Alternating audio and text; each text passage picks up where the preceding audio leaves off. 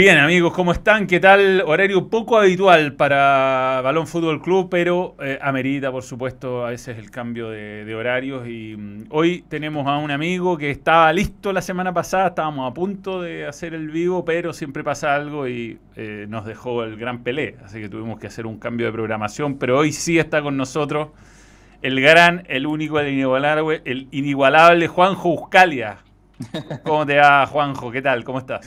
Hola, Manu, querido. ¿Cómo anda, papá? ¿Bien? Bien, bien. No nos vemos desde Qatar.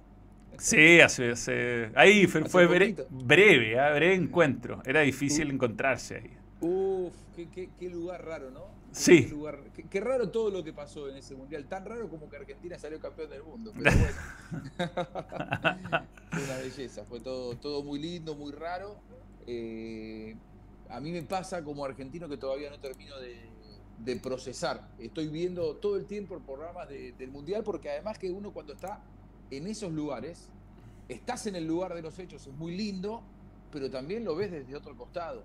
Eh, y bueno, así que todavía mirando, procesando y, viendo lo que fue ese mundial que será seguramente inolvidable para los argentinos y para Messi. Sí, sí, o sea, una, una locura lo que fue pasando en ese mundial. Eh, yo diría lo más loco fue que nos privó de la semifinal Brasil-Argentina, que viendo cómo fue creciendo Argentina como equipo y lo que terminó siendo Brasil, quizás igual ganaba Argentina, pero pero el lo, de Argentina fue, fue brutal, porque después de ese mal primer partido, eh, a, mí lo que más me sorprende, y, es algo que comenté mucho y destaqué mucho, porque quién no fue crítico de Scaloni, es imposible encontrar. Yo, así como han salido un montón de videos de tipos diciendo brutalidades de Scaloni, yo creo que no hay ni uno diciendo, me parece que es la persona indicada. ¿ah?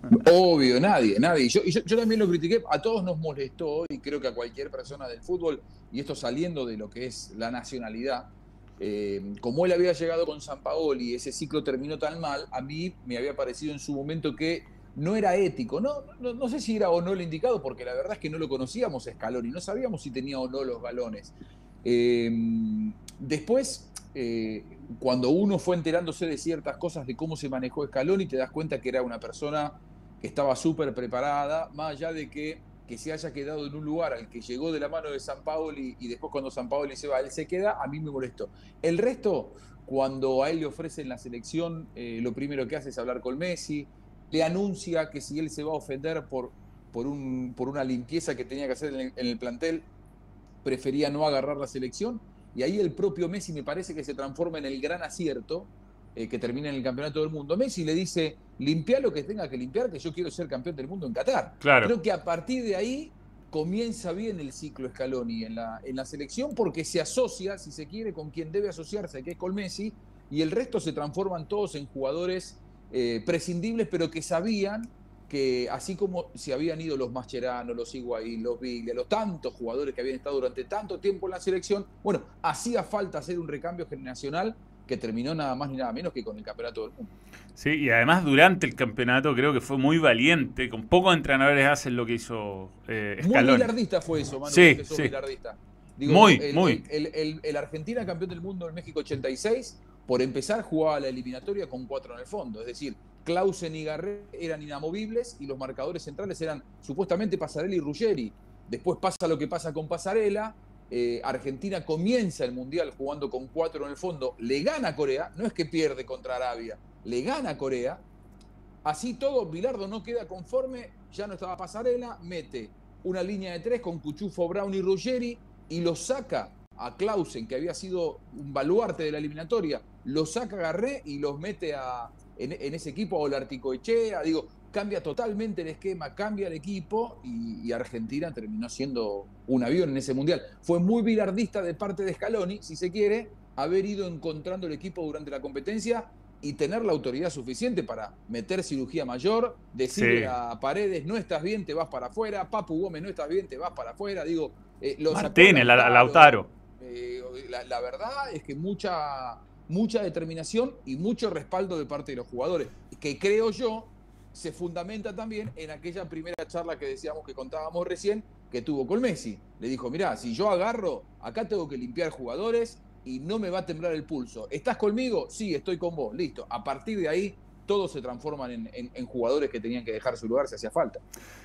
Juanjo, te voy a leer algunos chats de gente que nos manda salud. Andrés Álvarez, eh, Andrés, Ariel Álvarez, Andrés Podadera, Jason Ávila, eh, Ariel, eh, Israel Marchán Pérez dice, grande Juanjo, lo recuerdo junto a Gustavo Sima de mi querida U4 Flamengo 0 el 2011. Es verdad, inolvidable partido. Anda, dando vueltas todavía por YouTube y por las redes sociales ese partido. Fue hermoso ver jugar a esa, esa Universidad de Chile, que además después terminó ganando la Copa, ¿no? Sí, yo vengo de comentar la U ayer en Coquimbo y estaba muy lejos. Está lejos, ¿eh? me, da mucha lástima porque la U de Chile de esas campañas es un equipo que yo quise mucho, me, me, gustaba mucho la, propuesta y bueno, vos sabés.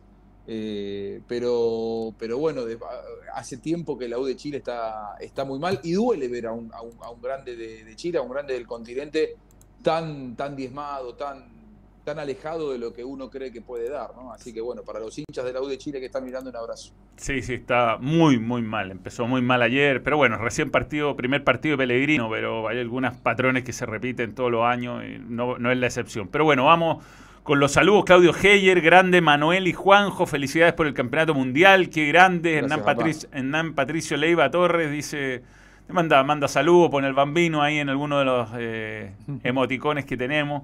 Grande Juanjo, uno de los mejores comentaristas de América, dice Sergio Vargas y Diego Pantoja Muñoz, que es miembro hace 27 meses. Dice Juanjo, prefiere el fútbol rústico o lírico. U de Chile 2011 o Colo Colo 2006. Saludos, Manuel. No, no, a mí, a mí me gusta mucho.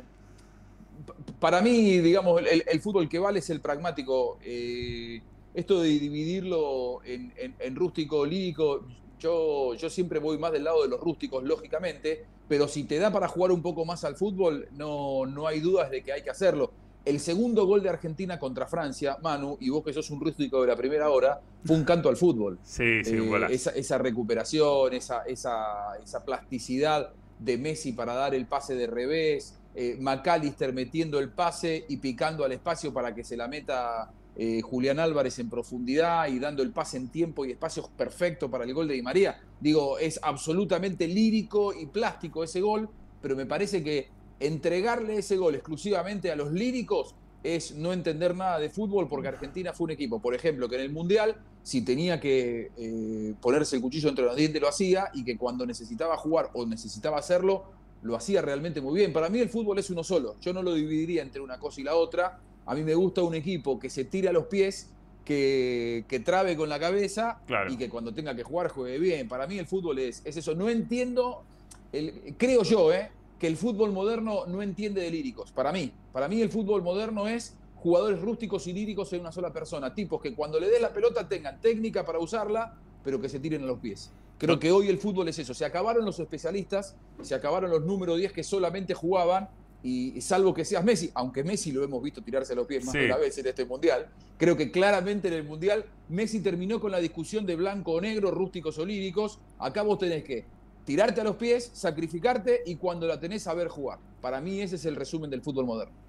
Sí, sí, totalmente, totalmente. O sea, además, si uno tiene jugadores buenos, ponerse a pegar patadas es absurdo, como si uno tiene jugadores malos, tratar de salir jugando al fútbol como Australia, que creo que fue el gol más pelotudo que hizo Argentina en todo el mundial. Increíble. Y, lo de España, Manu, yo, te digo, yo, comenté España-Alemania en Albait, en el estadio. Estaba ganando España 1 a 0.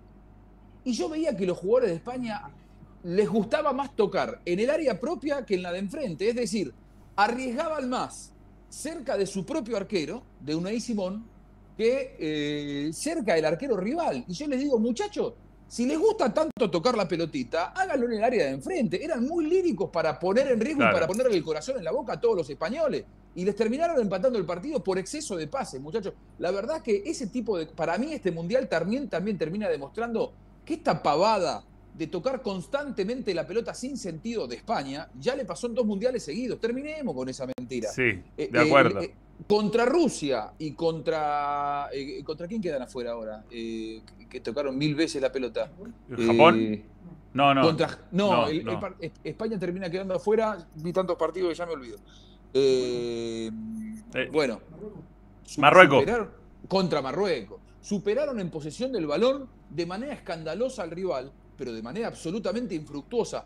Basta de la posesión infructuosa, de tener la pelota dando pases al costado. Muchachos, esto se gana haciendo goles y sin que mm. me los hagan. ¿Para qué tanta posesión sin sentido si nunca vas a romper hacia adentro? Por eso digo que para mí el resumen del fútbol moderno es el segundo gol de Argentina contra Francia, en donde vos recuperás la pelota y sos agresivo para atacar y vas directo hacia el arco. Basta de estos pasecitos ridículos que hacen los equipos españoles que realmente creo yo que ya no convencen a nadie. Ese tipo de fútbol, si eso me quieren decir que es el fútbol lírico, yo no estoy de acuerdo para nada. Creo que el fútbol lírico es otra cosa. Bueno, el gol de, el gol de Francia, el 2 a 2 también. Extraordinario. Otro, golazo. Recuperación y agresividad eh, ofensiva, agresividad bien entendida. Eh, sin duda, o sea, la, la, verdad es que esto de tener la pelota y dar 1500 pases para avanzar medio metro, si eso es el lirismo, creo que no lo es pero si los defensores del lirismo creen que eso los representa, a mí no me representa para nada. No puedo estar más de acuerdo, no puedo estar más de acuerdo y este mundial nos dejó bastante enseñanza y fue a veces, bueno, el fútbol está lleno de accidentes, lo de los alemanes creo que cinco palos, que el arquero de Japón se dejó al partido de su vida, fue un poco injusto, eh, fue dejando algunos equipos en el... Yo estuve en la eliminación de Brasil en, en el estadio y si bien Brasil no jugó un partidazo, le remataron una vez al arco que se desvió y terminó perdiendo en penales. O sea. Eh, Igual lo que le pasa a Brasil, para mí, eh, es de muy verde. O sea, no, te puede pasar eso. Eh, tenés un jugador amonestado, que es Casemiro. Es el único que queda de los mediocampistas marcando, porque todo el resto en el minuto 117 estaba por delante de la línea de la pelota y atacando no, entiendo. De hecho, viste que apareció una imagen de Neymar diciéndole a su compañero cuando, cuando, eh, van antes de sacar del medio y le dice, muchachos, ¿por qué quedamos parados así? Y creo que eso, a mí me encanta Tite, o me, me, encantaba Tite, pero un poco también es consecuencia de las elecciones que tomó Tite. Todos aplaudieron cuando Tite llevó nueve delanteros. Ahora, termina siendo una lista absolutamente desequilibrada. Argentina es campeón del mundo porque las soluciones las tuvo en la lista de, convocados. Es decir, eh, las soluciones para Argentina las encontró con McAllister, que hizo un mundial extraordinario. Sí. Eh, la encontró con Enzo Fernández, la encontró con Julián Álvarez. Es decir, chicos que 15 días antes nadie sabía quiénes eran. Y estaban preparados y le dieron solución. Tite eligió llevar nueve delanteros. Ahora, cuando tuvo que reforzar la mitad de la cancha o trabajar un poco más el partido, y terminó quedando mano a mano en el fondo, solamente marcando Casemiro, que Casemiro si pegaba una patada, eh, la jugada se terminaba ahí. Casemiro con la experiencia que tiene, siendo para mí el mejor mediocampista central del mundo, él, él sabía que tenía que parar el juego con una patada, pero estaba amonestado.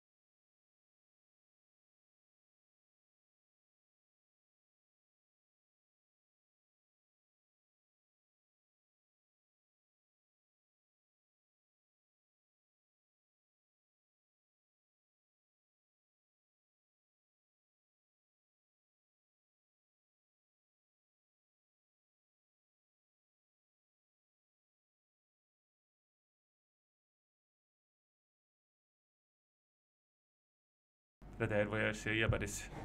Esta es mi última. Sin datos, sin datos. Ahí diría, excelente. ¡Woo! Sí, se ve. Ya estamos, Juanjo. ¿Ya estamos? Sí, después lo podremos cortar. Y... Sí, salimos de Restream. Ya estamos solo por YouTube. Estamos, estamos, estamos. Eh... ¿Y ya estamos al aire y volvimos? Sí, volvimos, volvimos. Mira que tengo acá. Al Rila, yo también. Ah, sí. Este, como este muñeco de acá, ¿cómo se llamaba este? Ese se llama Trapo. no me acuerdo. No, yo, yo, tampoco, yo tampoco. Lo compré ahí en el, en el, en el IBC. En, otro momento te lo hubiera puesto así la, la, pelota esta. Yo sé que vos sí la seguís poniendo así. Yo no. Se olvidaron de mí, así que ahora yo la pongo así. ¿En serio? Y no, sí, no me dan más bola, pero bueno, Pero de repente se, se recuperan, ¿ah? ¿eh? No sé, no sé. Tengo amigos ahí, pero no me dan pelota.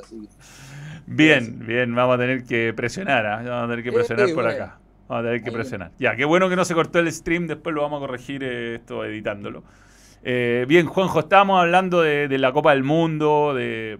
yo te quiero preguntar más allá de lo, de lo, de lo periodístico, eh, ya quiero hablar de eso, de toda fue la experiencia. Eh, yo tuve la oportunidad de estar en Qatar, pero no estuve 40 días, no sé cuánto estuviste, pero...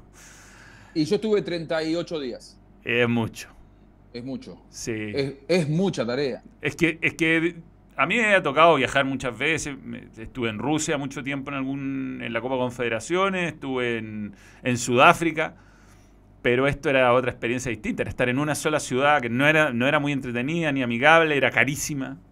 Sí, es raro, raro, raro todo, ¿no? Eh, el clima era raro, los días eran raros, amanecía muy temprano, eh, se hacía de noche muy temprano también, a las cuatro y media de la tarde se te acababa el día.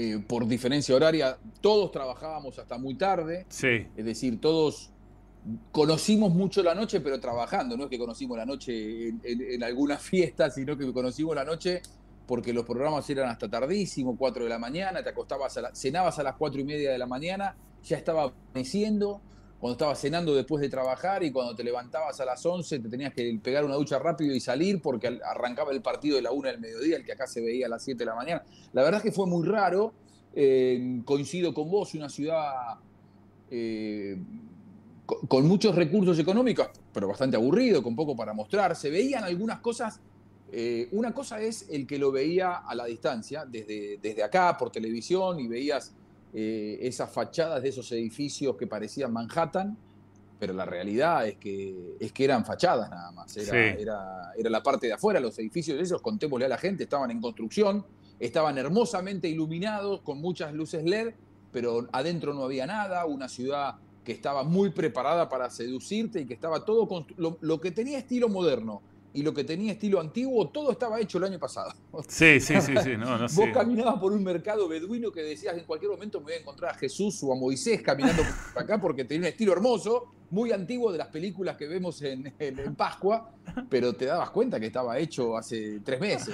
Tenía aire acondicionado en la calle, una locura. Era, era muy raro, era, la verdad es que era muy raro. Yo la pasé muy bien porque, bueno, porque es un, es un mundial Aparte que eh, muchos partidos, entonces. Muchos partidos. Eh, eh, Poco viaje. No, nos acordábamos ni contra quién había quedado eliminado España, porque contémosle a la gente. Uno ve tantos partidos. A mí me tocó comentar 56 partidos, mano. 56 de 64. Imagínate que si vos me pedís algún detalle, tendré que buscar por aquí la carpeta en donde tengo anotados todos los partidos, pero sin esa ayuda a memoria, salvo la final, es muy difícil que yo pueda detallarte alguna cosa, los partidos de Argentina que te tocan emocionalmente. El resto es, muy difícil porque ves mucho fútbol, tenés una sobredosis de fútbol, poco tiempo para sacar la cabeza de abajo del agua y, ver un poco el entorno. Yo recién faltando tres o cuatro días fui al desierto, faltando tres o cuatro días fui a, a West Bay, me subí un barquito en los últimos días cuando afloja un poco la actividad. Pero también contemos otra cosa los mundiales habitualmente se desarrollan en 35 días y este fueron 28. Mm. Ah, si a mí me preguntás, a mí me encantó la experiencia de un mundial en medio de la temporada europea porque creo que físicamente los jugadores estaban más plenos. Lo ideal hubiera sido que los liberaran no siete días o seis días antes del mundial a los jugadores, sino que les dieran aunque sea 15 o 20 días como para que no haya, porque hubo muchas bajas por lesiones. Eh, a mí me gustó la experiencia del mundial en medio de la temporada, pero me pareció que fue metido en medio de un calendario que está absolutamente colapsado. Sí, yo, yo no me imagino que vuelva a pasar esto. no, no, va, no va a pasar. Los equipos europeos. Es imposible que esto vuelva a pasar. Y yo te digo, hasta pongo, hasta pongo en duda estas ideas de Infantino de hacer mundiales de tantos equipos tan largos, con mundiales de clubes de un mes y medio. No, no lo veo. Yo tampoco lo, no, no, no lo veo sencillo. Él, él, lo anunció, se cortó solo, Infantino anunciándolo en pleno mundial porque tenía la atención de todo el mundo pero mm, no sé si en el, en, el círculo rojo de la toma de decisiones cayó muy bien esto de el Mundial de Clubes con 32 selecciones, porque es meter ruido otra vez en medio de todo esto y habría que ver si eh, UEFA, si el fútbol sudamericano, sus autoridades están tan contentas con esa determinación. Sí, totalmente. Yo me imagino Liverpool, Real Madrid, los mismos que, se quieren cortar solos con la Superliga Europea diciendo, viejo, o sea, nosotros nosotros pagamos millones y millones de dólares en sueldo y ustedes se llegan a nuestros jugadores dos meses, tres meses al año, están locos. Sí, no, es, complicado. Y, después el tema de la, de la Champions, de la Libertadores, con este Mundial de Clubes que se va. No, no, no, no sé. Me parece que no va a ser tan, tan sencillo en medio de una alianza cada vez más firme entre el fútbol europeo y el fútbol sudamericano específicamente, que creo yo le, le abren una oposición, un frente muy fuerte al, al, poder de la FIFA que creo yo se va viendo cada vez más recortado. Creo que estamos en un escenario de una puja de poderes cada vez más fuerte entre el mundo FIFA y el verdadero poder del fútbol eh, internacional que es Sudamérica y Europa, ¿no? Y por eso Creo que este campeonato del mundo que celebramos mucho los argentinos, me parece que para el fútbol sudamericano es muy valioso, porque volver a tener al mejor seleccionado del mundo, algo que no pasaba desde, desde hace 20 años, para Sudamérica es realmente muy importante. En un momento en el que hay muchas disputas internas, una guerra fría, eh, que, tiene, que tiene unos cuantos capítulos, por ejemplo, la finalísima. Esta alianza entre, entre Sudamérica y Europa no es casual que vuelva a jugarse una competencia intercontinental en medio de esta intención de la FIFA de expandir sus fronteras y de meterse cada vez eh, más en los continentes. Además que seamos sinceros, o sea, es bonito de repente ver a estos equipos que se cortan como Japón, Marruecos, esto, pero son, así como hay un Japón y un Marruecos, hay ocho equipos que van a, a ser horrible, a jugar muy mal, eh, no sé, eh, Qatar, para qué hablar, fue lejos el peor anfitrión de la historia. Hay otros equipos como Gales, hay equipos como, qué sé yo, los africanos se, arman a veces, a veces no, pero no. Eh, si bien fue un mundial entretenido, hubo muchos partidos, fue emocionante, eh, al final las selecciones que, realmente dan espectáculos son las que tienen los grandes jugadores. Entonces, Terminan siendo siempre las mismas, mano. Vos fíjate que por, eso, para, para no ir perdiendo protagonismo en el, en el escenario del verdadero poder mundial, tener otra vez un seleccionado campeón del mundo es, es, muy valioso. Esto, esta idea de, de Infantino un poco eh, en, medio de, nada, de, un escenario que está muy convulsionado, del Mundial cada dos años, que despertó mucha oposición por parte de Europa y de Sudamérica, que eh, ellos finalmente terminaron no solamente diciendo no le vamos a votar a favor al Mundial de cada dos años que quería Infantino, que proponía Infantino con Arcer Benjé, eh, aquel gran entrenador del Arsenal, sino que principalmente dijeron, nosotros no lo vamos a votar a favor y no lo vamos a jugar. ¿Por qué? Porque Infantino sabe que los votos los tiene. Si ocurre A, Oceanía, a Asia, África y a CONCACAF, le gana a los votos de Sudamérica y Europa. Ahora, si Sudamérica y Europa no solamente te dicen que no lo van a votar, sino que además te dicen, y si ganás no lo jugamos, y la verdad es que hay que ver ¿a qué le prestaría más atención el mundo? O las marcas, los sponsors, que en definitiva es lo que interesa. Si irían con un partido entre Senegal y, Groenlandia o si irían con un partido entre Brasil y Francia o entre Italia y Argentina o España y, Uruguay. Entonces, me, parece que, que estamos en un escenario de disputa entre el verdadero poder y la FIFA. Creo que hoy esta alianza entre Europa y Sudamérica es muy fuerte, es muy valiosa, están cada vez más cerca trabajando de cara al futuro y en el medio de todo esto Infantino propone algunas cosas que son realmente imposibles de realizar. Sí, totalmente de acuerdo. Sí, yo, yo también hay que esperar que se vote todo esto. Todo el mundo está muy entusiasmado con el famoso Mundial de 48 equipos, con el Mundial de clubes y, y hay que ver. Yo quiero... El de 48 yo creo que va a pasar porque ya está aprobado. Hay que ver cuál es el formato. De hecho, todavía FIFA no anunció oficialmente, o sea, FIFA, para que arranquen las eliminatorias, tiene que publicar el reglamento oficial y todavía no lo ha hecho. Llama mucho la atención, debería haberlo hecho. Eh, se especulaba con que iba a hacerlo en diciembre, antes del Mundial, no lo hizo. Y bueno, el mundo está expectante viendo, porque ahí, entre otras cosas, te tienen que decir cómo va a ser el reparto, el reparto de los cupos oficialmente, cuándo arrancan los calendarios, cuándo son las fechas FIFA. Digo, estamos en un escenario muy eh, revuelto y por ahora la FIFA está anunciando cosas más en el aire, ¿no? Diciendo que vamos a hacer un mundial de clubes con 32, que esto, que lo otro. Lo cierto es que precisiones hay pocas. Sí creo que el mundial 2026 va a ser con 48 equipos y hay que ver de qué manera, si con 12 grupos de 4, si con 16 grupos de 3, qué locura, ¿no? No, lo de los grupos de 3, lo de los grupos de 3 te hable mucho el escenario que el tercer partido del grupo eh, no tenga valor. Eh, no tenga ningún valor, sí, y, creo que por ese tema es que va a quedar de lado que serían cuatro, 12 eh, grupos de, de, cuatro que clasificarían los dos primeros. Va a ser eterno. 24 equipos y los ocho mejores terceros. Si eso es así, vos tendrías 32 equipos, o sea, harías toda una fase de grupos para pasar de 48 a 32 y ahí arrancar, no con octavos de final, sino con 16 avos de final. 16 avos, octavos, cuartos, semifinal, final. Pero pasaríamos de tener 64 partidos a tener eh, hay que sacar la cuenta, pero son unos cuantos más. Creo que casi llegando a 100 o por ahí. No, es una locura, es una locura.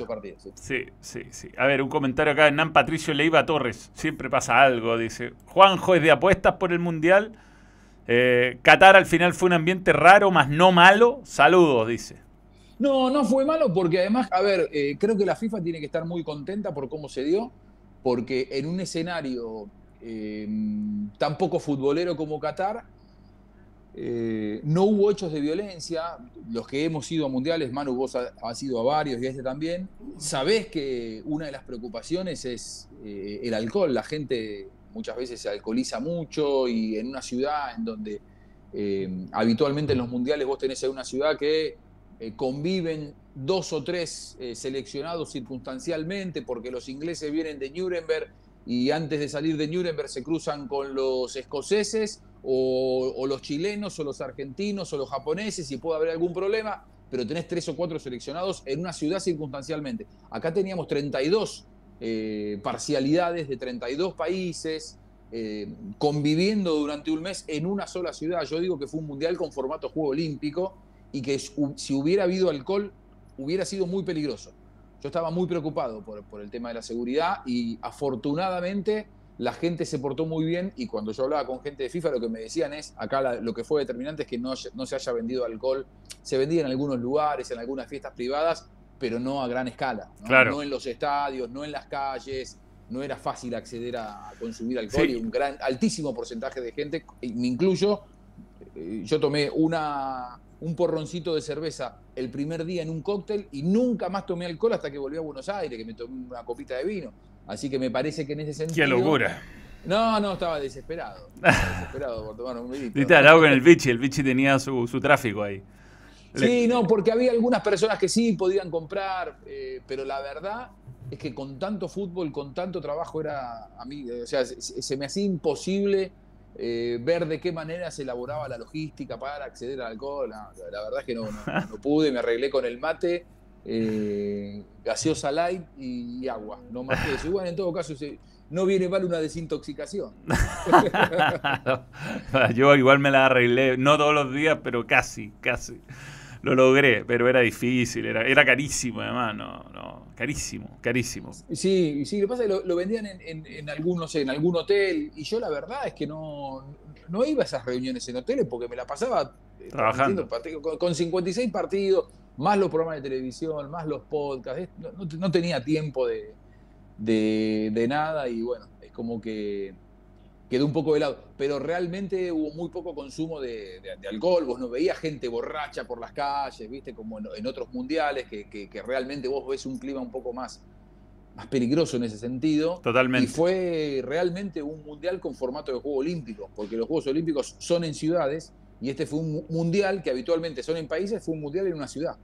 Y, hubo muy pocos hechos de violencia y eso lo, lo rescato me parece que termina siendo en ese sentido muy bueno, ¿no? un éxito. Eh, sí, igual yo creo que fue poco público muy poca gente, sí. de países. Yo, yo por ejemplo, los, vi muchos argentinos, pero muchos argentinos que venían de otras partes del mundo que no eran necesariamente Buenos Aires. Fue mucho argentino a Buenos Aires, pero también muchos que viven en Europa, muchos que viven en Asia. En Estados Unidos. Sí, sí. sí, eh, a ver, los europeos lo sabemos si no es en el patio de la casa, no van a los mundiales. Eso es, eso es de siempre. Fue del Brasil 2014, fue en Japón, Corea 2002, que fue mi primer mundial.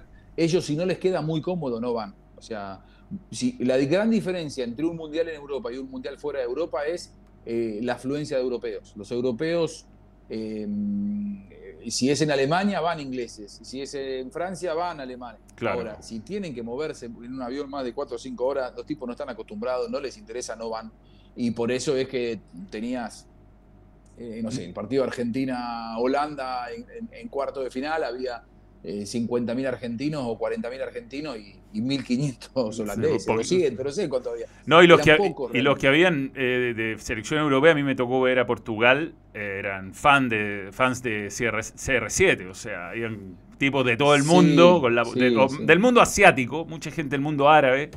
Eh, no necesariamente futbolizada, eh, viendo, viendo la selección europea, muy fan del fútbol internacional, pero, pero así, no es que se le haga la vida con la eliminación de, un equipo u otro.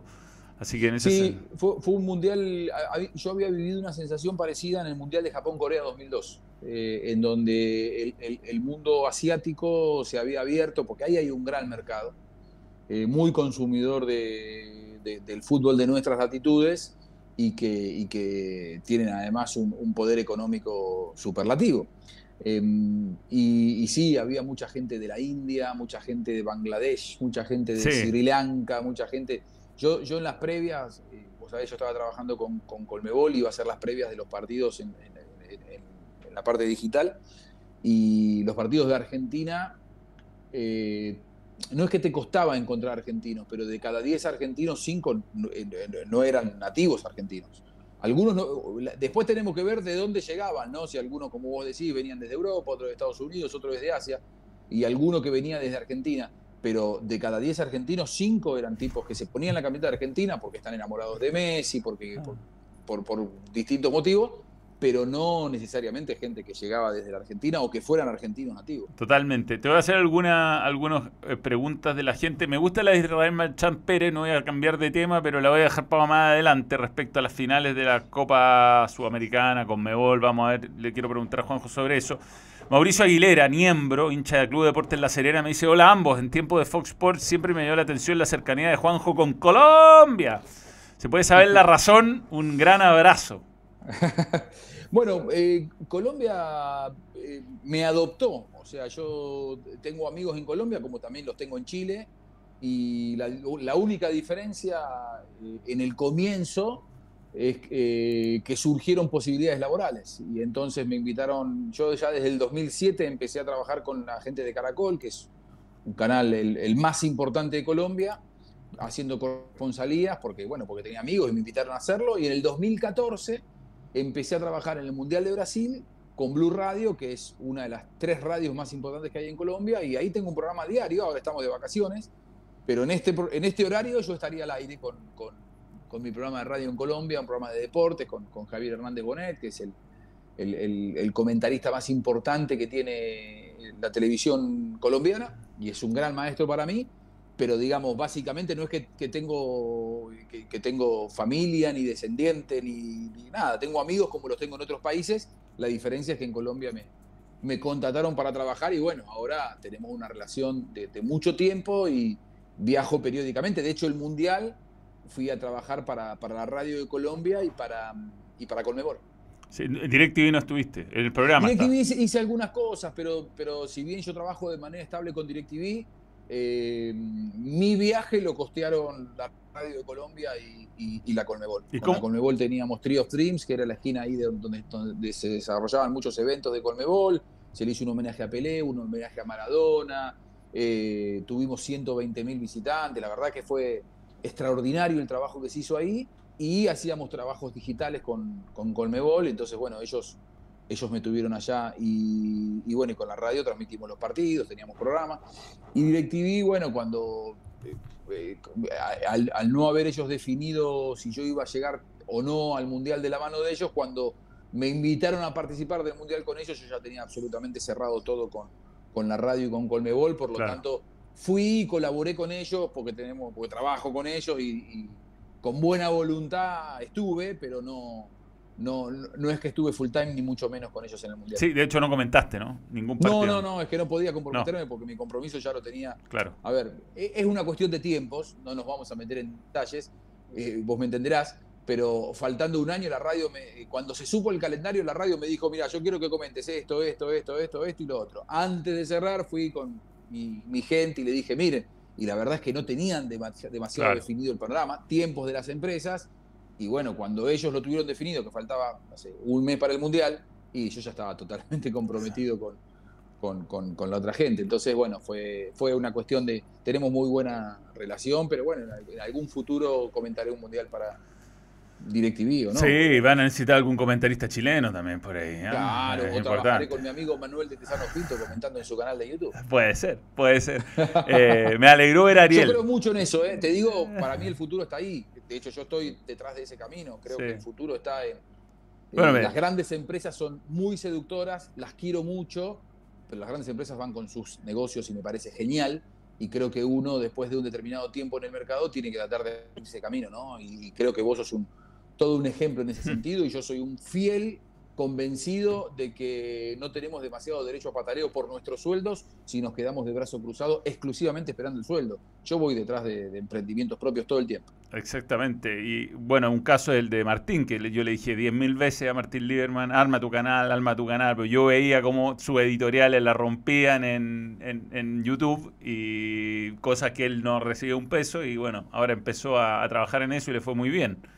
Así que eh, me alegra por él. Y bueno, y te aprovecho de, preguntar por la sensación y de cómo es comentar, eh, porque yo siempre te he considerado un ejemplo de objetividad y yo, yo sé, yo aprendí mucho trabajando en Fox. Eh, con periodistas como tú, con periodistas, bueno, como el mismo Martín, que son capaces de olvidarse a veces que son argentinos y este, ser objetivo, incluso, incluso hasta comentando en la, selección argentina puede ser, pero tratar de no volverse loco y, nunca perder el análisis.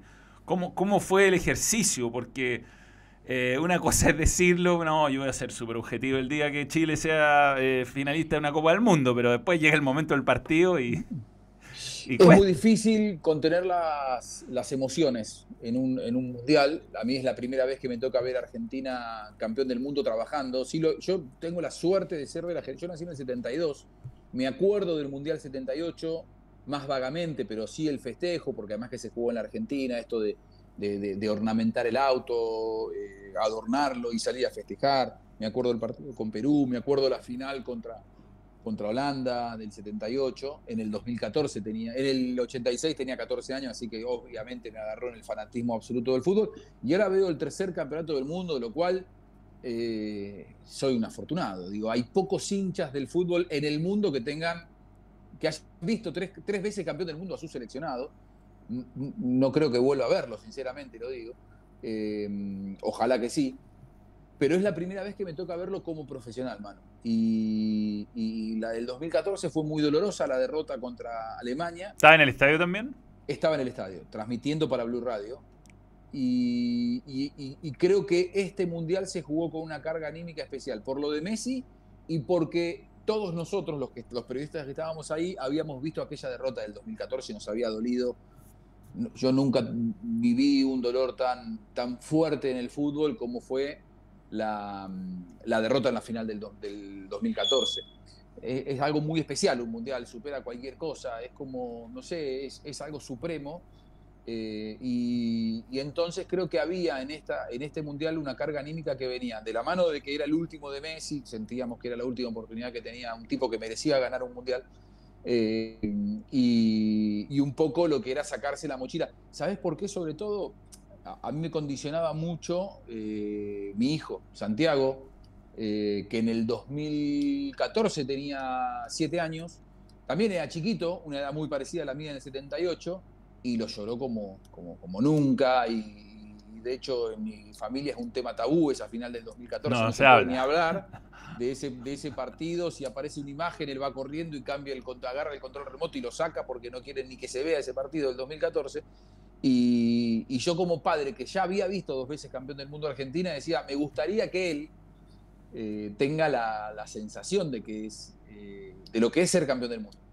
Y entonces eh, yo estaba mucho con esa carga, ¿no? de que Santiago pueda sacarse de encima esa, esa mufa, como decimos acá, el, el- dolor de la derrota en la, en- la final, exorcizar ese dolor. Y bueno, qué mejor manera que hacerlo en este Mundial del 2022. Así que fue muy emotivo. Yo traté de, no correrme del análisis periodístico objetivo. Eh, cuando Argentina jugó mal fui muy duro eh, después del partido con Arabia y después he, visto cómo ha ido creciendo ese equipo y emocionalmente eh, ha, ha ido acaparando mucho mi cuerpo las emociones del Mundial, tanto que terminé llorando, lógicamente. La verdad es que cuando Argentina gana el, gana el Mundial me, me rompí en un llanto como nunca me había pasado en mi carrera con ningún tipo de, de logro de la Argentina. Mira. Eh, así que sí, fue, fue, fue muy emotivo, y, pero creo que dos cosas jugaron muy fuerte. Una, que fuera el tema Messi, que, porque yo quería que él fuera, fuera campeón del mundo para, para terminar de, de- de- de cerrar una discusión que, que lo tenía él un poco apesadumbrado, y por aquello que te cuento de, de Santiaguito, mi hijo, que, que, bueno, por fin pudo verlo campeón y, y yo Qué comentando el partido en cuanto yo estaba comentando el partido en cuanto saqué el tema Santi me puse a llorar como un nene sin poder manejar mis emociones. O sea, yo lo venía manejando profesionalmente hasta que me acordé de mi hijo en el comentario. Cuando me acordé de mi hijo no pude hablar más. O sea, sí, me, me- me puse a llorar y ahí salió toda la...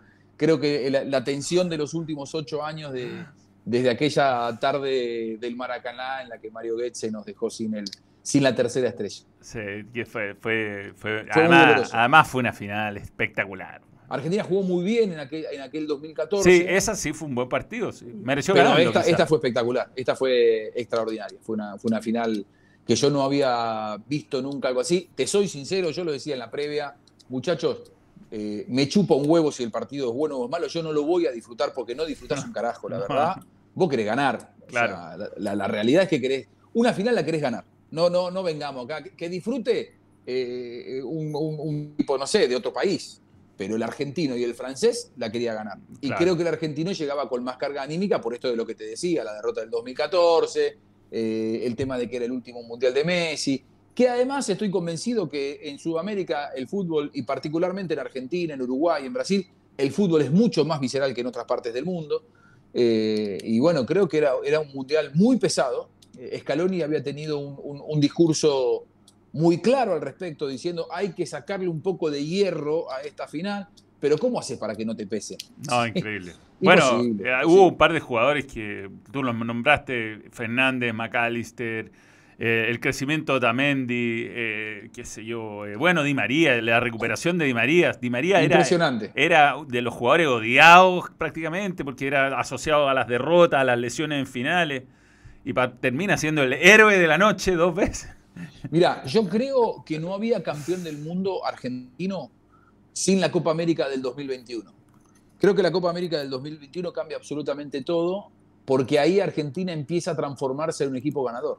O sea, ahí estos jugadores se demuestran que ahí había un gen competitivo y un gen no solamente que competía, sino que ganaba. Ahí ellos dijeron, che, le ganamos a Brasil en el Maracaná, ahora vamos por todo.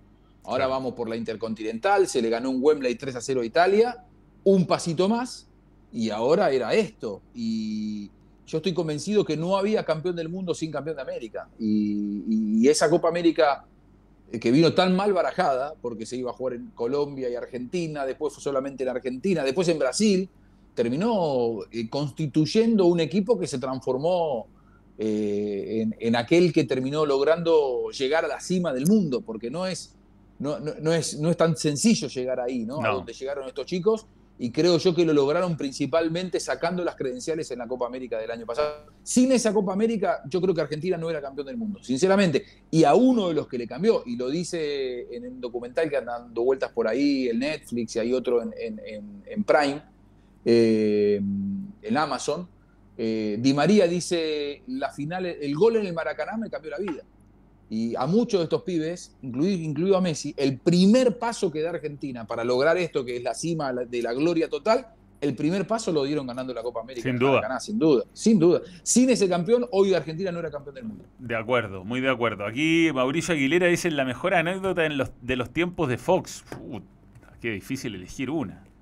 Uf, yo qué sé, hubo tantas. Yo, yo la verdad es que a mí, me, no, sé, Manu, si a vos te pasa, a mí, me, a mí me cuesta mucho mirar para atrás. Yo soy un tipo muy de mirar siempre para adelante. Y cuando me encuentro con alguien que me cuenta anécdotas, no soy un gran contador, contador de anécdotas, eh, me, aparecen un montón de recuerdos, ¿no? de, situaciones. Yo temo contar siempre las mismas, pero con Manuel nosotros hemos, hemos vivido... ¿Cuántas noches, Manu, de, noticiero? Eh, yo creo que yo mi insomnio es por culpa de eso, pero fueron dos, tres años por lo menos todos los días. Todos los días, todos los días, eh, porque o faltaba Lina, o faltaba Walter, o, qué sé yo, me designaban a mí derechamente. A mí la que me encanta es la de, que es muy bien tonta y pelotuda, pero es divertida, que es cuando venía el sorteo de la Champions al día siguiente y tú le dices, Walter, mañana hay sorteo de la Champions, 8 de la mañana, era las 2 de la mañana, o sea, a dormir 3 horas Cuéntanos lo más importante mañana del sorteo. Y Zafarian tira, tira. Mañana debutan dos equipos. Un no sé, no sé cuánto de Rumania y el. Nos cagamos la risa al aire de él y le dijimos. Pero Walter, bueno, juega el Real Madrid. ¿Quién no puede quedar emparejado con quién? y tiró, tiró lo más, lo menos relevante posible. Fue graciosísimo, pasaba mucho eso de cosas no, No, que Walter, Walter es un gran periodista, es el dueño de los datos más increíbles de los que nadie tiene, pero a veces le cuesta ordenar las ideas. tiene tantas ideas que le cuesta ordenarlas. Qué grande. Un gran amigo. gran amigo, gran amigo. Hubo, hubo una que me acuerdo ahora, no sé si estábamos esa noche, el loco Amalfitano, uno de nuestros productores, eh, estábamos al aire y, en la época en la que todavía traían redacciones. Claro, claro. Eh, no, lo teníamos en un iPad como en el final, sino que te traían las redacciones. Y no sé, estábamos al aire y hay, veces que, que, que estás presentando la victoria de Boca sobre River 2 a 1 es fácil, no hace falta que te traigan nada.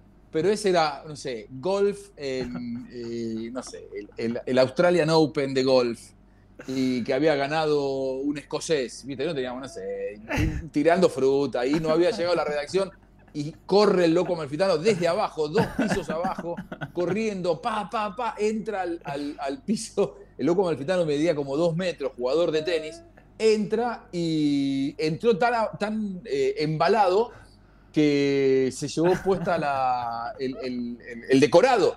El ruido que hizo es como si se hubiera caído un tractor en medio de la escenografía cuando estábamos al aire hizo ¡plap! ¡plum! se escuchó, pero era. Parecía una explosión, ¿viste?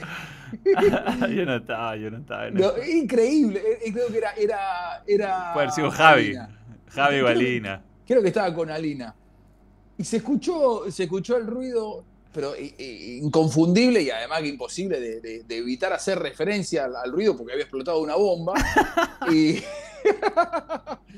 y, y, no, me acuerdo qué fue lo que yo le, tiro al aire, le tiro como diciendo, bueno, eh, explosivo ingreso del campeón del mundo, bueno, y, ahí todos rompieron en, en, risas y bueno, seguía adelante contando un poco, pero el ruido, yo te digo, eh, hace poquito buscamos el ruido y era un ruido de, no sé, explosión de una bomba molotov en medio de un estudio de televisión, el loco amalfitano. Y además que lo más gracioso es ver la imagen del tipo despatarrado ahí en el piso ahí abajo, tirado, destrozado, pero con la manito hacia arriba, con la manito hacia arriba para que yo agarrara la redacción.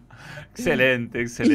Y sabés lo peor de todo, que fue tan graciosa la imagen, que después de la reacción no leí un carajo, porque cuando más o menos nos terminamos de acomodar, se acabó. Vos sabés, los times duraban un minuto y medio. El loco amalfitano entró 30 segundos tarde.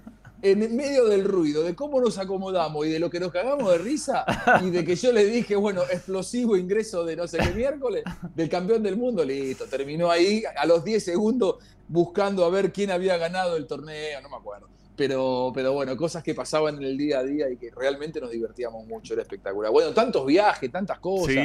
Hemos dado vuelta por el mundo, eh, seis mundiales. La verdad es que fue una etapa que, todos disfrutamos mucho, hicimos grandes amigos. Yo me quedo con eso, con los amigos como vos, Manu, eh, amigos que hemos hecho que quedan para toda la vida, Maxi Palma, no sé, Javi Tavares, Ali, hay un montón de amigos, Adrián Puente. Eh, con algunos uno tiene más afinidad, con otros menos. Pero el otro día me encontré en el Mundial, por ejemplo, con Germán Pavlovsky, que hacía un montón que no lo veía. Creo que no lo veía desde el casamiento de Martín Lieberman. Y nos dimos un abrazo como si nos viéramos de toda la vida, ¿viste? Es como encontrarse con... Con, con un compañero del colegio. Claro, ¿viste? Con alguien, bueno, que vivimos cosas muy lindas, muy fuertes. Yo no me quedo aferrado al pasado nunca, siempre miro para adelante y creo que lo mejor siempre está por venir. Eh, quizás hasta te diría puede llegar a ser un, signo de, debilidad, ¿no? Porque si uno se queda muy mirado, mirando hacia atrás y te quedas aferrado, eh, pones un poco melancólico y le tengo un poco de temor a eso. Entonces yo siempre proyecto lo que voy a hacer y siempre voy mirando para adelante, pero, pero sí que fue una etapa muy linda, de mucho aprendizaje y con grandes maestros, ¿no? Cómo olvidar aquella, aquella notable, para mí la mejor editorial del periodismo eh, mundial, la del 2011, la de, la de Yebro, que bueno, tantas noches volviendo escuchando esa a la madrugada, escuchando la editorial. Hice, hice un análisis para el aniversario del balón con la frase a frase, frase a frase de, la editorial de Niembro. Espectacular, No, es extraordinario. Cada frase te deja un título. Sí, sí. Igual, yo creo que para este mundial con Razzotti no, no le empataban. ¿eh? comía crudo los pies a los rivales, Razzotti. Él pidió que Messi, que Messi lo pensara, que no, ponerlo a Messi en este desbarajuste es hacerlo entrar en crisis.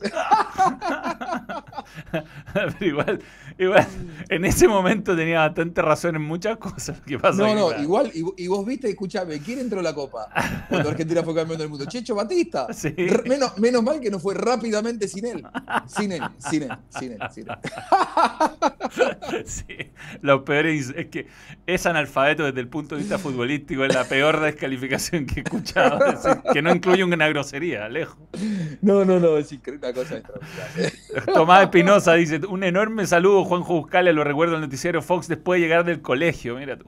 También recuerdo mucho ver Fútbol para Todos, donde estaba Pavlovsky. Matías Floren renueva membresía, gracias por creer en el balón. Eh, y Jorge Ernesto Aliado justamente dice que Messi no llega a jugar el próximo Mundial y si tiene ganas. Y sí, si tiene ganas que venga, si que se quede por allá, que se solace jugando en el. está, en el, Barcelona. Eh, era, muy. Era, era una editorial donde era especialmente duro con Messi. Juegan. Eh, era como que juegan el Manchester United, juegan el Manchester. Se solazan jugando para Barcelona.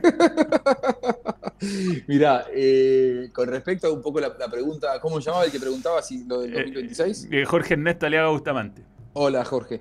Mirá, eh, para mí hoy, bueno, si bien el, periodo hasta el próximo Mundial es un poco más corto, porque este Mundial se jugó seis meses más tarde, para mí queda igual tres años y medio con la edad de Messi queda un poco lejos. Eh, no, estoy diciendo que por eso no lo vaya a jugar, pero sí debe ponerse objetivos más cortos. Hoy Messi, después de haber comido, con el perdón de la palabra, tanta mierda durante 18 años en la selección argentina, con las críticas, un que no ganaba, que no salía campeón del mundo, y ahora salió campeón del mundo, quiere disfrutarlo. O sea, no es que ahora quiere quedarse afuera de la selección, él quiere jugar con el parche en el pecho y, jugar como campeón del mundo, y es lógico. Me parece que el límite lo va a poner él, lo va a poner su carrera, lo va a poner su exigencia. Para mí, eh, el objetivo será llegar bien a la Copa América, que, a la, para que no falta tanto. Eh. Estamos a un, año y, un, año y, cinco meses de la Copa América. Eh, va, va para llegar muy rápido eh, a él lo va a encontrar con un muy buen nivel, eh, seguramente en el PSG, si no tiene ninguna lesión. Después vienen los Juegos Olímpicos, después de la Copa América vienen los Juegos Olímpicos, que son en París. Por lo tanto, no me extrañaría que él diga, quiero jugar. Y si le va bien con todo eso, y además que los Juegos Olímpicos muy probablemente los dirija su amigo Mascherano, eh, si le va bien, y por ahí estamos hablando de que en agosto o septiembre Messi dice, ¿y por qué no otro mundial. No, no lo sé, porque además que Messi ha sido tan inteligente para reinventarse futbolísticamente. este Messi de ahora no es el Messi de los 20 años que se sacaba 10 tipos de encima. Ya no lo puede hacer, no tiene esa aceleración. Es brillante, eh, técnicamente es un genio, pero ya no puede jugar como antes. Bueno, probablemente el Messi de dentro de tres años y medio diga juego parado en la mitad de la cancha o juego parado en el área. No lo sé, porque Messi no para de sorprendernos. De hecho, creo que si hay algún distintivo que ha mostrado Messi con respecto a Cristiano Ronaldo, aunque Cristiano Ronaldo, no quiero ser injusto con él, tiene dos años más que Messi. Hay que ver Messi dónde está dentro de dos años. Por ahí está igual que hoy. Hoy Cristiano Ronaldo uno ve que le cuesta. No sé si cómo va a estar Messi dentro de dos años. Por ahí sigue súper vigente o por ahí le pasa lo de Cristiano Ronaldo, que en los últimos seis meses decreció futbolísticamente y se da cuenta que no está para un mundial. Pero si Messi sigue jugando a los 39 años, y yo qué sé, y si sigue Scaloni como técnico, por ahí le dice, bueno, vení, te pongo 10 minutos. La verdad es que no lo sé, no, no, no tengo idea a, mí me parece que le queda un poco lejos. Sí, eh, por ejemplo, Teo Gordo dice que podría evolucionar a un jugador más de, más de atrás, como Kevin De Bruyne. Como Mataus. ¿Te acuerdas Mataus? Claro, pero ah, bueno, se, verá. Yo igual lo vi a Cristiano, me tocó uno de los partidos que fui, lo vi en cancha y me dio pena. Lo había visto yo. Cuesta mucho, sí. Sí, lo, vi en su prime el 2016, lo vi en la Copa Confederaciones, hacer goles, todo, y esto era una versión. ¿Sabes lo que a mí me enferma de todo esto, Manu? Que mucha gente, por ser defensora de Messi, se pone enfrente de Cristiano Ronaldo o viceversa. Muchachos, es un fenómeno Cristiano Ronaldo. Es el máximo goleador en la historia del fútbol. ¿Sabes lo que es eso? Porque no estamos hablando del mejor, el mejor goleador de la actualidad que lo es. El mejor goleador en la historia del fútbol. Estamos hablando de un tipo que ha hecho más goles, porque Pelé hizo muchos, pero bueno, muchos de ellos no, no, forman parte de registros oficiales, se habla mucho de entrenamiento, no lo sé. Ahora, del fútbol realmente medido, Cristiano Ronaldo es el máximo goleador en la historia. Estamos hablando de un tipo que es muy extraordinario. Entonces, la verdad es que para esa, para esa clase de personaje, respeto. O sea, sí, estoy de acuerdo. respeto. es un fenómeno. Estoy de acuerdo. Ganó Champions. Indiscutible, indiscutible. Fue una locura. aparte, creo que hizo mejor a Messi, Messi hizo mejor a Cristiano. Obviamente, es la era de ellos dos. Es la era de ellos dos. Sí. Para cerrar, debíamos un, temita, porque ya nos estamos pasando, te he dicho en ahorita. Eh, tú que estás cerca de la Conmebol, ¿qué te parece lo, la de las finales a estadio único? Considerando que no eh, fueron muy exitosas este año. No, eh, a ver, van, van eh, cuatro años de esto. La primera fue en 2019, la de Lima que iba a ser en Santiago. ese año iba a ser en Santiago la Libertadores y en Córdoba la, Sudamericana. Terminó siendo... Eh, no, perdón, y en Lima, la, en Lima la Sudamericana. Terminó cambiando de Santiago a Lima y de Lima a Asunción. Digo, tenemos un continente complicado eh, a nivel social, político, muchas veces las, situaciones de, nuestros países son inestables y hacen que no se puedan eh, cumplir con lo que está planificado, con el deseo.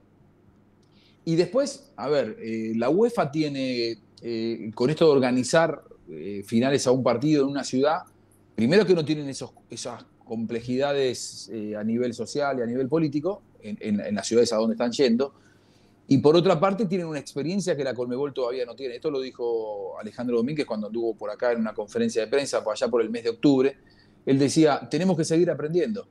Y creo que algunas conclusiones que se van sacando van mostrando que eh, hay que tener cuidado con la elección de las ciudades, por ejemplo, porque nosotros no tenemos la conectividad que tienen en Europa. Es decir, no le fue fácil. Flamengo, que tiene 50 millones de hinchas, no pudo llenar su capacidad en Guayaquil, no solamente porque le pedían mucha plata, porque las distancias eran grandes para ir de Río a, Guayaquil, no había vuelo directo, había que pasar por Panamá o había que pasar por Chile o había que pasar por Lima, les pedían mucho dinero, sino que además eh, era, era, muy caro y no había vuelos, no, no, alcanzaban los vuelos. Es decir, me parece que una de las conclusiones que se está tomando es que hay que organizar estas finales en ciudades que tengan una conectividad garantizada. Claro. Y esa conectividad garantizada no te las dan muchas ciudades en el continente. Te la da Lima, te la da Buenos Aires, te la da Santiago. Río, eh, Sao Paulo. Te la da Río, te la da San Pablo. Eh, Montevideo fue un gran éxito. Mm porque si bien no tiene tantos vuelos, está muy cerca de Buenos Aires y muy cerca de...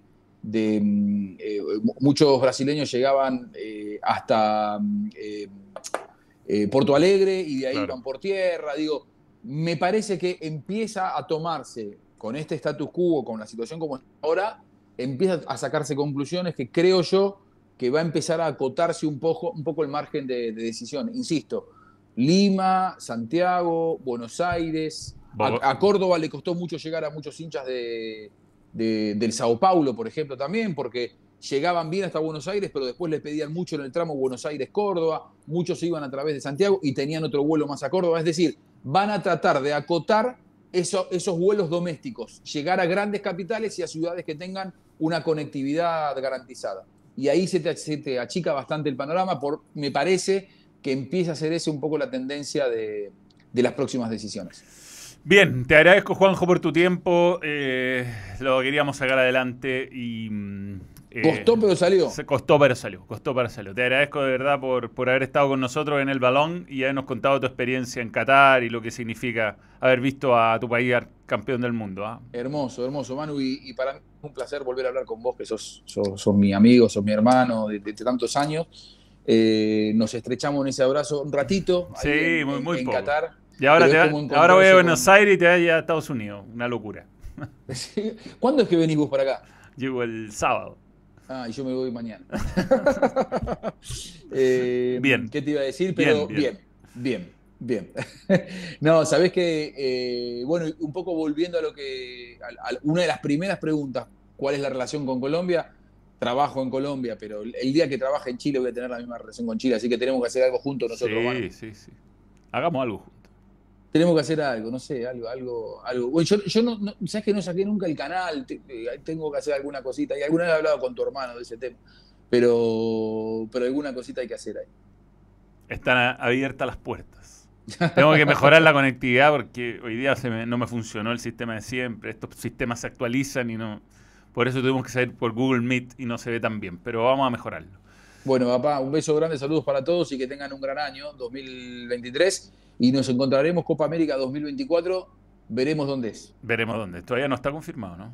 No, yo creo que eso se va a definir probablemente en marzo y, hay muchas posibilidades de que vuelva a ser en Estados Unidos. Tienen que ponerse de acuerdo en un par de cosas, pero podría ser en Estados Unidos con participación de los de, algunos seleccionados de, CONCACAF. Ojalá, ojalá pueda darse porque creo que sería una muy buena una muy buena competencia. La del 2016 que ganó Chile fue a nivel deportivo y a nivel económico un gran éxito. Lo que pasa es que después no hubo buena relación, no quedaron claras algunas cosas en los contratos entre las dos confederaciones, por eso no se replicó el modelo, pero siempre todos tuvieron ganas de volver a hacerlo porque fue un verdadero éxito desde lo deportivo y desde lo económico.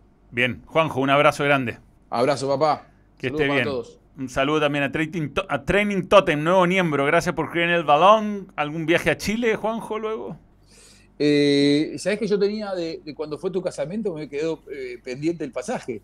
Bueno, hay que venir. Eh, y, tengo, lo tengo ahí con, fecha y tenemos ganas de irnos con, Juli para allá para, para visitarte a vos, visitar a los amigos, visitar Santiago, que es una ciudad que nos, nos encanta. Y así que sí, ojalá que pueda, no sé, la verdad, tengo ganas de tomarme un fin de semana y irme para allá, porque además que estamos muy cerca y, estar allá un, un, par de días, tomarme unos piscos sour con vos. Excelente. ¿Hay o, un, o, un, carmenero, un carmenero. Hay, mucho, hay mucho. ¿eh? Hay muchas opciones. A, diferencia de Qatar, acá hay muchas opciones. Obvio, obvio, más bien, por supuesto. Abrazo, saludos. Chao, nos vemos. Lo dejamos hasta acá, muchachos. Nos reencontramos el domingo, ¿no? No, no el domingo. ya voy a anunciar cuándo de nuevo porque voy a estar fuera este fin de semana. Así que un abrazo a todos. Adiós. Chao. ¿Termino acá? Sí. Tú me decís. ¿Estamos?